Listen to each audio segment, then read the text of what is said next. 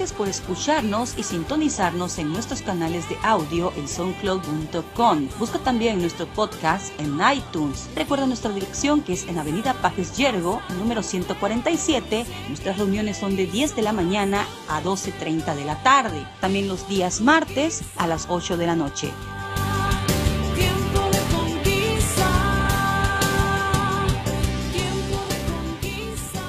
Dile al que está la par tuya, lo que me transforma es la gloria del Señor.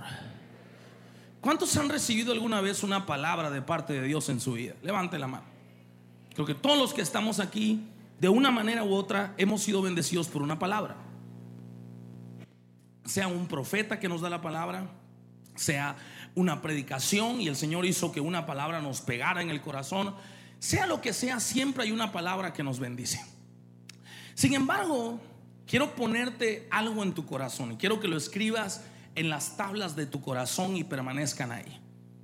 Muchas veces nosotros pensamos que la fe es tener pensamientos positivos. Y si bien es cierto que tener pensamientos positivos es el inicio para un milagro, no es el final. Un pensamiento positivo nos ayuda a empezar pero lo que realmente culmina el milagro en nuestra vida es la manifestación de la presencia de Dios en nuestra vida. Yo puedo tener una palabra muy linda de parte de Dios y positivamente, lleno de fe, lleno de esperanza, empiezo a caminar en esa palabra. Pero eso no significa que mi palabra se va a cumplir. En medio del camino, entre la palabra que yo recibí y el cumplimiento de la promesa de Dios para mi vida, tengo que tener forzosamente un encuentro sobrenatural con Dios. ¿Cuántos quieren ese encuentro sobrenatural con Dios esta noche? Amén, iglesia. Hay personas que tienen la promesa de un matrimonio restaurado, que tienen la promesa de hijos que van a predicar la palabra de Dios, la promesa que van a ser prosperados. Pero para que esa promesa se active, esa palabra que llevas por dentro se active, es necesario que en algún punto de tu vida tengas un encuentro personal con la sobrenaturalidad del Dios que todo lo puede. Cuando Dios se manifiesta sobre tu vida, entonces la palabra que llevas adentro se activa y trae aquello por lo que tú estás creyendo al Señor. Por lo tanto, un pensamiento positivo, una fe positiva, proactiva, es el inicio, pero no el final. Es tan solo aquello que te empuja para que empieces a creer, para que empieces a caminar en lo que Dios te ha llamado. Dios te habla y te dice, voy a restaurar tu matrimonio. Ah, ahí empezó. Ya empezó algo, ya, ya hay una esperanza, ya hay una luz en medio de las tinieblas que me dice que Dios va a hacer algo. Pero en medio de lo que Dios me habló, en medio de mis circunstancias que estoy viviendo, tengo que tener forzosamente un encuentro con el poder de Dios para que esa palabra se active y todo dé un giro inesperado. ¿Cuántos me están entendiendo acá hoy? ¿Cuántos quieren esa gloria de Dios para su vida?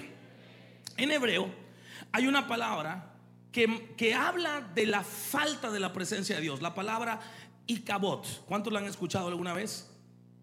Un buen nombre que le puede poner a su próximo hijo. Ica, ven para acá.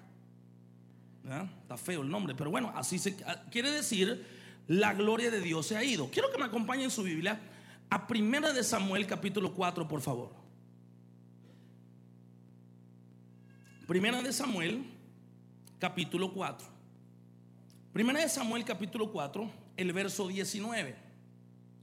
Dice de la siguiente manera. Y su nuera, la mujer de Fines, que estaba encinta, cercana al alumbramiento, oyendo el rumor que el arca de Dios se había sido tomada y muerto su suegro y su marido, se inclinó y dio a luz, es decir, se le adelantó el parto, ¿verdad? Porque le sobrevinieron sus dolores de repente. Y al tiempo que moría, le decían los que estaban junto a ella, no tengas temor, porque has dado a luz a un hijo. Mas ella no respondió ni se dio por entendida y llamó al niño Icabod, diciendo, traspasada es la gloria de Israel, por haber sido tomada el arca de Dios y por la muerte de su suegro y de su marido, dijo pues, traspasada es la gloria de Israel, porque ha sido tomada el arca de Dios. Israel era un pueblo que dependía de esta arca, dependía de la presencia de Dios. Y mientras la presencia de Dios estaba con ellos, no habían enemigos que les pudieran hacer frente. Donde quiera que iban, ganaban las batallas. Cuando el arca de Dios salía, de repente donde estaba, de repente la gloria de Dios se manifestaba y sus enemigos a veces hasta entre ellos se mataban, ¿verdad? Pero cuando les arrebatan el arca, Dios permite que les arrebaten la presencia de Dios por una razón, porque el pueblo había caído en pecado. Porque el pecado, hermano, te separa de la gloria de Dios. Y cuando nosotros estamos en esa lucha por ver la promesa de Dios en nuestra vida, el primer enemigo que tienes que vencer es a la tentación del pecado. Hay muchas personas que han recibido palabra de parte de Dios y decimos, ¿por qué no se cumplió la palabra? ¿Qué fue lo que pasó? El pecado echó a perder lo que Dios, el plan de Dios para su vida. Así como echó a perder el plan de Dios para la vida de Adán y Eva, así como echó a perder el plan de Dios para la vida de Samuel y como la de muchos otros hombres en la escritura que tenían palabra de Dios, palabra que decía que iban a lograr grandes cosas, por causa del pecado se destruyó. Yo he conocido noviazgos que son de Dios. Noviazgos que en verdad Dios quiere bendecir, pero caen en fornicación, caen en pecado, se destruye la relación, se destruye lo que Dios quiere hacer. Aunque tienen palabra de bendición, el pecado te separa de Dios. Dile al que está a tu lado, sepárate de todo lo que te separa de Dios. Una vez más, dígaselo con fe, sepárate de todo de lo que te separa de Dios. Porque el cumplimiento de tu palabra no depende solo de la palabra, depende del Dios que acompaña a esa palabra. Y el Dios que yo tengo es un Dios de poder. Y si yo me encuentro con Dios, no importa qué tan imposible se vea mi palabra, Dios va a hacer que la palabra se cumpla en el nombre de Jesús de Nazaret. Amén, iglesia. Ah, dáselo fuerte al Dios del cielo. Amén. El pueblo de Israel fue acostumbrado a depender de la gloria de Dios. Y entonces entró en una decadencia el pueblo del Señor. Cayeron en manos de los enemigos. Todo lo que Dios había hablado se echó a perder porque no estaba la presencia de Dios. Estaba la palabra, pero no estaba la presencia. Estaba la promesa, pero no estaba el Espíritu de Dios. Estaba eh, eh, eh, la, la revelación de la palabra, la profecía, el profeta, lo que Dios había hablado, pero hacía falta la presencia de Dios. Y yo te quiero decir en esta hora, hoy tú tienes la palabra y hoy el Señor te dará su presencia. Y lo que has venido a buscar, Dios te lo va a dar. Alguien tiene que decir amén a eso. Ah, fuerte al Dios del cielo. Uh, diga conmigo, el Señor lo cambia todo. Una vez más, dígalo con fe. El Señor lo cambia todo. Éxodo 33, por favor, verso 15 dice, y Moisés respondió, mira, Dios le dio la palabra a Moisés. Dios le dijo Moisés, van a ir, van a tener victoria, van a hacer esto, van a hacer el otro, pero le dijo, mira, yo no voy a ir. Va a ir un ángel delante de ustedes, ese ángel los va a guiar, ese ángel va a hacer cosas bonitas en su vida, pero yo no voy con ustedes. Yo ya no aguanto este pueblo, no vaya a ser que yendo yo con ellos lo ahorque. Bueno, no dijo así, lo destruya, lo consuma. Pero más o menos algo así parecido te pasa a ti cuando tu esposa te dice, vamos al súper, mira, mejor ve con el niño, no vaya a ser que yendo te ahorque. ¿Verdad? Eh, algo así le pasó al Señor. El Señor estaba como que hasta por aquí. El pueblo era dura serviz. Siempre hacía lo que se le daba la gana. El Señor daba una instrucción, ellos hacían otra cosa. Dios decía a la derecha, ellos decían izquierda. Y el Señor le dijo a Moisés: Mira, Moisés, estoy harto de este pueblo. La verdad que ya me tiene, mira, cansado. ¿Verdad? Ya no puedo ir con ellos. Voy a mandar un ángel, no sea que yendo yo los acabe a todos. Así que mejor les envío un ángel y shalala y shalala. Pero entonces Moisés le dijo, Señor, si tu presencia no ha de ir conmigo, no me saques de aquí. Porque Moisés entendía que para que la palabra de Dios se cumpla en nuestra vida, la presencia de Dios tiene que estar en nuestra vida. La presencia de Dios tiene que estar en mi casa para que mi casa se levante. En mi negocio para que mi negocio se levante. Es verdad, hay una palabra, pero Dios es el que activa esa palabra. Esta guerra no es con espada ni con ejército, es con su Santo Espíritu, dice el Señor. ¿Alguien me está entendiendo en esta hora? Hágaselo fuerte al Dios del cielo. Oh, casa de fe, casa de fe, escúchame con todo tu corazón.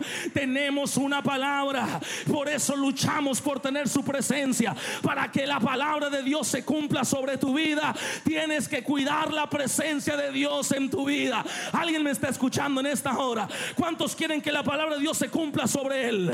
Alguien diga conmigo, yo lo quiero. Alguien diga conmigo, yo lo deseo. Diga conmigo, Señor, dame tu presencia para que mi palabra cumpla. Te necesito sobre mi vida. Alguien tiene que decir amén. Uh. dile al que está a tu lado, su presencia es la realidad. Vamos, dígalo con fe. Su presencia es la realidad. Su presencia, hermano, es una atmósfera diferente. Es algo que cambia todo. Cuando la presencia de Dios estaba con el pueblo de Israel, era tremendo. Tenían todo. Tenían comida, tenían alimento, tenían descanso. Sus enemigos por un lado venían y por siete salían. Dios va delante de nosotros como poderoso gigante, hermano. La, la promesa de Dios sobre tu vida es real. La promesa de Dios sobre tu vida es verdadera. Dios lo quiere hacer pero necesitas luchar por esa presencia de Dios en tu vida. Y salir de tu casa con esa presencia y llegar a tu trabajo con esa presencia y decirle, Señor, llena esta casa. Señor, llena este lugar. Sopla de los cuatro vientos. Sopla sobre mi casa. Sopla sobre mis hijos. Sopla Espíritu Santo de Dios. Llena este lugar de tu presencia. Llena este lugar de tu espíritu. Llena mi casa de tu gloria, Señor. Queremos ver tu gloria. Si no tenemos tu presencia, de nada sirve la palabra. No me digas qué vas a hacer si no está tu presencia conmigo Señor. No, dáselo fuerte al Señor del cielo y la tierra. Uh. fuerte ahí, por favor, dáselo fuerte al Señor. Oh, diga conmigo, Espíritu Santo, ven a este lugar. O oh, alguien puede sentir su gloria ahora. Dígalo una vez más, diga conmigo, Espíritu Santo, llena este lugar. Yo quiero ponerte algo en tu corazón, iglesia. No es lo mismo tener una palabra y caminar en esa palabra positivamente, diciendo todos los días, se va a cumplir, se va a cumplir, se va a cumplir, se va a cumplir. Si no hay presencia de Dios en tu vida, no se va a cumplir. Necesitamos su gloria sobre nosotros. Y cuando la gloria de Dios venga sobre nuestra vida, entonces todo va a cambiar. Juan, por favor, acompáñame rápidamente. Juan capítulo 5. Ah, siento algo poderoso aquí, hermano. Yo quisiera que usted sintiera lo que siento sobre mi cabeza hoy. Juan capítulo, siento algo, algo va a pasar en este lugar, usted no se imagina. Dios va a hacer algo tan grande, tan poderoso. Usted está en el mejor lugar, en el mejor momento de su vida. Usted hizo bien en venir acá. Hizo bien en poner todo a un lado y decir, Señor, voy a la casa de Dios, alabar al que es digno de ser alabado. Porque hoy su vida va a ser transformada por la gloria de Dios sobre su vida. Señor amado. Oh, diga conmigo, Espíritu Santo, ven sobre mí. Dígalo con fe hoy. Diga, Espíritu Santo, llena este lugar. Hasta el último rincón, Señor, llena este lugar. Juan capítulo 5, verso 1 dice, después de estas cosas, había una fiesta de los judíos. Y subió Jesús a Jerusalén. Y en Jerusalén, cerca de la puerta de las ovejas, un estanque llamado en hebreo Betesda el cual tiene cinco pórticos. En estos yacía una multitud de enfermos. ¿Cómo estaban? ¿Cómo estaban? Una multitud de enfermos, ciegos, cojos y paralíticos que esperaban el movimiento del agua. Diga conmigo, ¿para qué el agua? Dile al que está a tu lado, ¿para qué el agua? Y entonces dice, porque un ángel descendía de tiempo en tiempo al estanque. y agitaba el agua. Y el que primero descendía al estanque después del movimiento del agua quedaba sano de cualquier enfermedad que tuviese. Y había allí un hombre que hacía 38 años que estaba enfermo. Cuando Jesús lo vio acostado y supo que llevaba ya mucho tiempo así, le dijo, ¿qué quieres? ¿Quieres ser sano? Y el Señor le respondió, Señor, le respondió el enfermo, no tengo quien me meta en el estanque cuando se agita el agua. Entre tanto que yo voy, otro desciende antes que yo. Quiero ponerte algo en tu corazón. Así hay mucha gente hoy en el cuerpo de Cristo. Gente que está en el lugar donde se agita el agua. El lugar de la promesa de Dios con una palabra. De tiempo en tiempo vemos un milagro de tiempo en tiempo y decimos, Señor, yo necesito a alguien que alguien que me lleve a ese lugar para ser bendecido, para para recibir y estamos luchando en nuestra fuerza. Y estamos como esa gente que está así, eh, eh, con problemas para caminar y nos arrastramos porque queremos que un toque, queremos que, que un ángel descienda del cielo y nos sane. Pero Jesús estaba en ese lugar y los que estaban ahí no se daban cuenta porque sus ojos estaban puestos en aquel ángel que descendía, sin saber que Jesús estaba justo ahí y que el ángel que descendía no era nada comparado a Jesucristo que estaba en ese lugar. La gente tenía puesta su esperanza en esa palabra.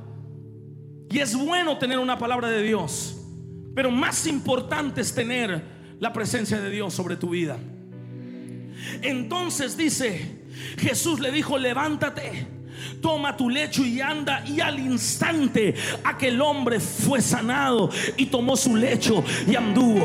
Yo te quiero poner algo en tu corazón. Dios no es el Dios del mañana. Dios es el Dios de la hora. Él quiere que al instante recibas tu bendición. Cuando la presencia de Dios llega a tu casa, al instante las cosas se arreglan. La bendición de Dios desciende. Alguien que quiera ser bendecido, dele Oh, dáselo fuerte al Dios del cielo y la tierra. Algo más intenso ahí. Dile al que está a la par tuya, el Señor está aquí. No es un mover, hermano. No es, no es que un pastor ore por mí. Es Dios, es la presencia de Dios. No es un profeta que me una palabra y va a cambiar mi vida. La palabra cambia la vida. La unción cambia la vida. Pero hay algo que hace que las cosas sucedan. Y es lo que más tenemos que cuidar. La presencia del Dios del cielo. Él está aquí en este lugar. Y Él quiere cambiar tu vida.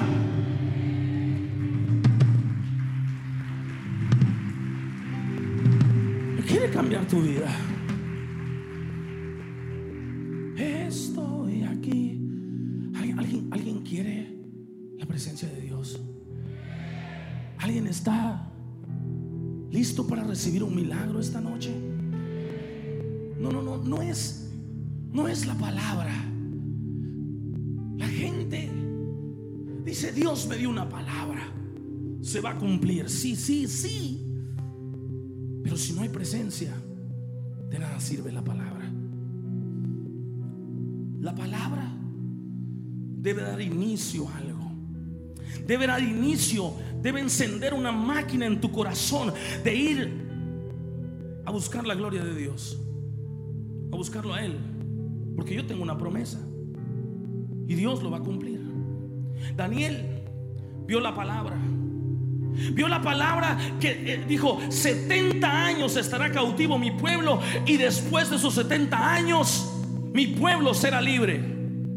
Pero pasaron los 70 años. Y Daniel leyó la palabra y dijo, momento, estamos, estamos en el año 75. Hace cinco años esta palabra debió haberse cumplido y no se ha cumplido. Y entonces dijo, voy a ayunar voy a orar. Y ayunó por 21 días y oró por 21 días y buscó la presencia de Dios hasta que Dios le habló y le dijo, Daniel, por cuanto esto hiciste, la libertad se ha desatado sobre tu pueblo.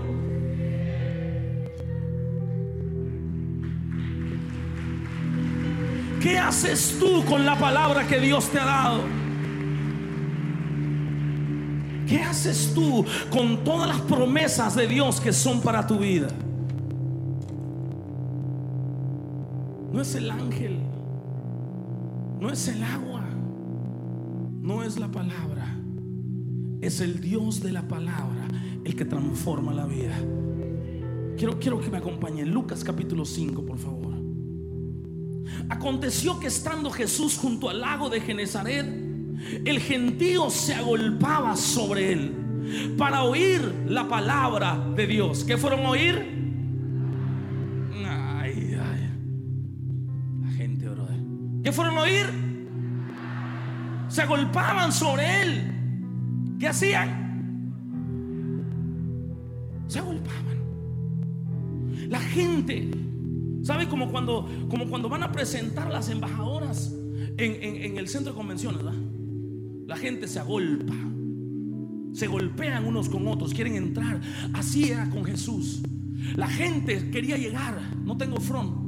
La gente quería llegar, la gente quería meterse ahí y se golpeaban unos con otros, se apachurraban porque querían oír qué cosa. ¿Qué querían oír? la palabra de Dios y vio dos barcas que estaban cerca de la orilla del lago. Y los pescadores, habiendo descendido de ellas, lavaban sus redes. Y entrando en una de ellas, de aquellas barcas, la cual era de Simón, le rogó que la apartase de tierra un poco. ¿Qué le, rogó? ¿Qué le rogó? Que la apartase de tierra un poco. La palabra rogar, esa palabra que Jesús utiliza en ese lugar para rogar es la misma palabra que utiliza para decir clamar. Cuando dice clama a Dios y Él te responderá. ¿Verdad? Es la misma palabra. Es decir, tú oras a Dios por cosas. Pero Él también ora. Por él, tú le pides cosas a Dios. ¿Cuánto le piden cosas a Dios? Vamos, ¿cuánto le piden cosas al Señor? Vamos, la palabra dice, pide si no, no vas a recibir nada. ¿Cuánto le piden? Diga conmigo, yo le pido, porque sé que lo puede hacer. Vamos, dígalo con fe, yo lo pido. Empuja al que está a tu lado y dile, pide. Pide, pide para recibir, porque al que pide se le dará, al que toca se le abrirá, al que llama se le responderá. Hay que pedir. Pide. Tú pides pero también Dios te pide. Oh, dile al que está a la par tuya, Dios también te pide. Vamos, dígaselo con fe, Dios también te pide. Dios te dice, apártate de la tierra, apártate del pecado, apártate un poco de la gente, apártate, métete un poco más con Dios. No te vengas solo a sentar para irte a juntar con el pecado. Apártate. Oh, dáselo fuerte al Señor. Uh. Diga conmigo, me voy a apartar. ¿Quiénes estaban en la orilla? En la orilla estaba el gentío. Diga conmigo, gentío. Y una vez más, gentío. Gente no comprometida gente que no estaba comprometida con Dios. Eso es lo que estaban en la orilla. Pero en la barca están los discípulos, los que dicen, sí Señor, heme aquí, yo voy a ir, envíame a mí. Dios te pide, métete. Oh, dáselo fuerte.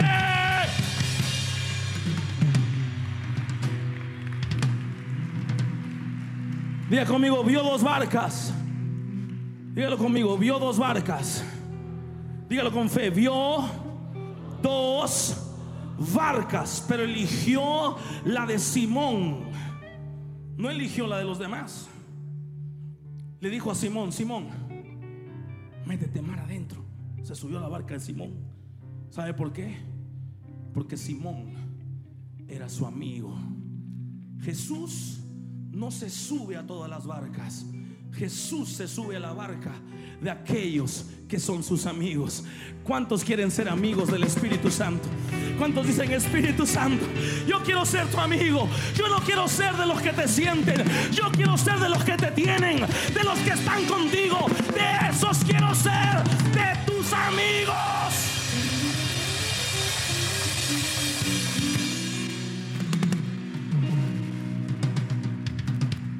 Alguien dígalo conmigo, yo quiero ser de los que te tienen, Señor de los que están contigo, de los que comen contigo, de los que trabajan contigo, de los que caminan contigo. Espíritu Santo de Dios, quiero ser tu amigo.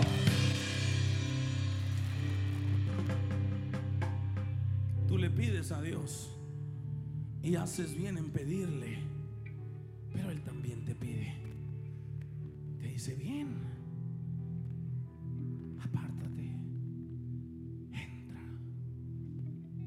comprométete conmigo. Si tú te comprometes conmigo, yo me comprometo contigo, dice el Señor. Yo me comprometo a cumplir mi palabra sobre tu vida.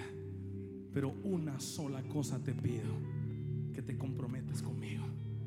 ¿Cuántos dicen amén a eso, iglesia? Oh, aleluya.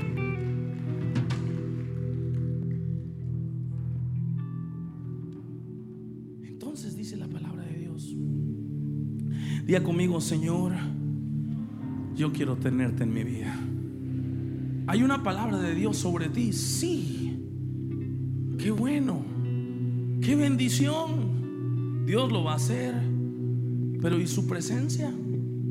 Está contigo, te acompaña, está en tu casa. ¿Ah? ¿Hay adoración en tu casa? ¿O está la del moño colorado? o la de 17 años. ¿Qué hay en tu vida? ¿Pecado o santidad? ¿Hambre por Dios o hambre por el mundo? ¿Qué hay en tu vida? ¿De cuáles quieres ser? ¿De los que oyen la palabra y están en la orilla? ¿O de los que oyen la palabra y caminan con Jesús más allá de la orilla? Pero mira esto, iglesia. ¿Cuántos están listos para esto que está más poderoso que nunca? Y entonces dice la palabra.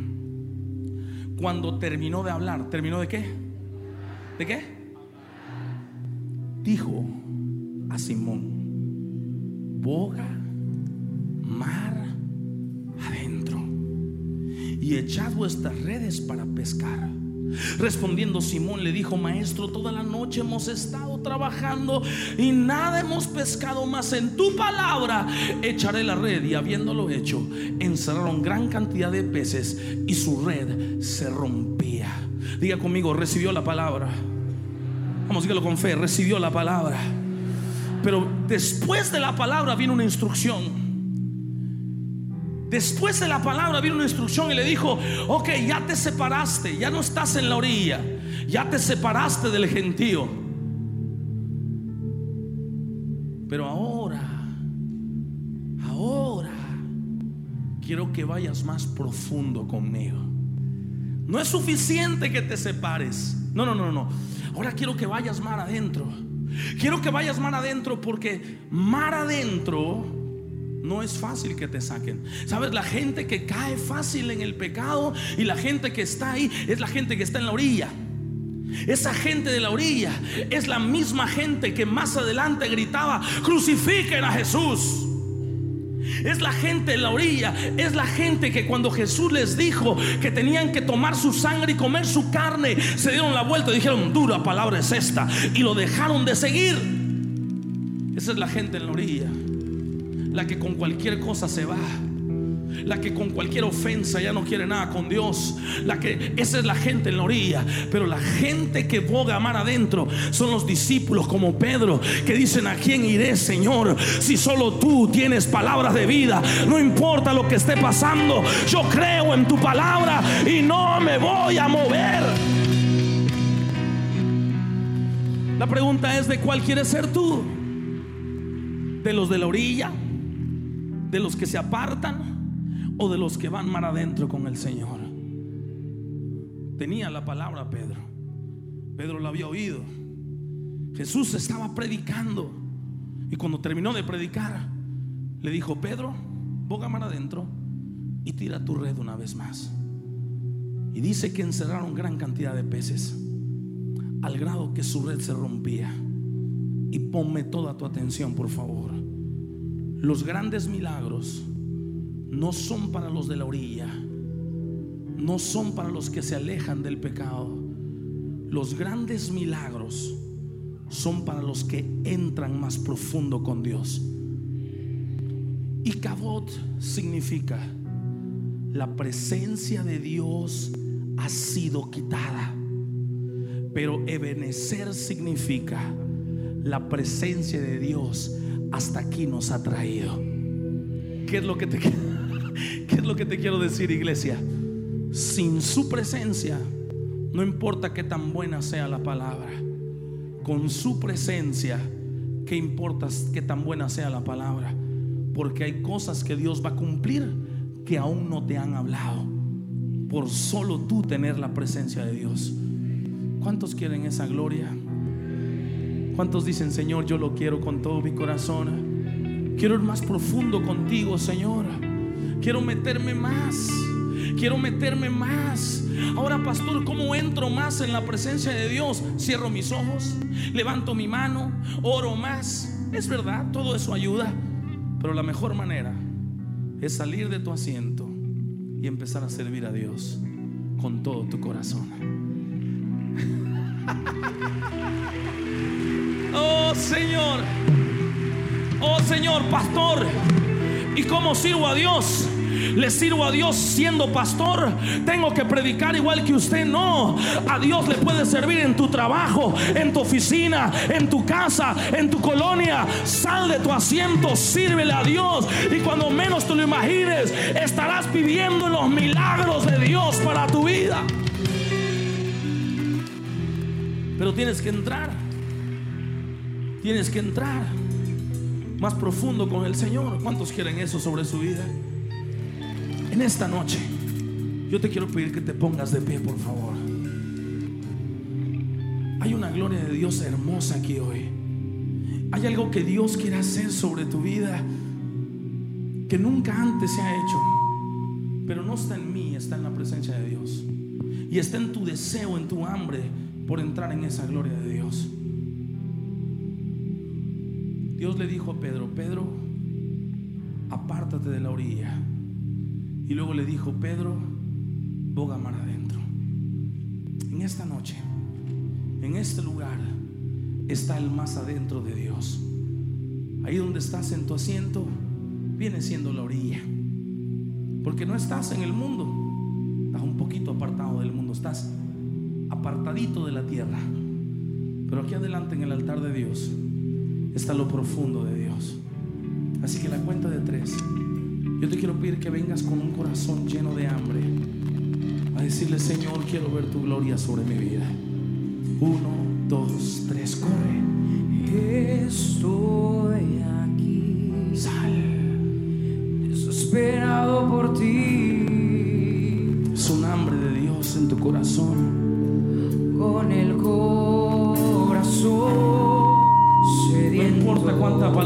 siempre hay un deseo de tener más de Dios. Esperaré beber de ti. Sí, Señor.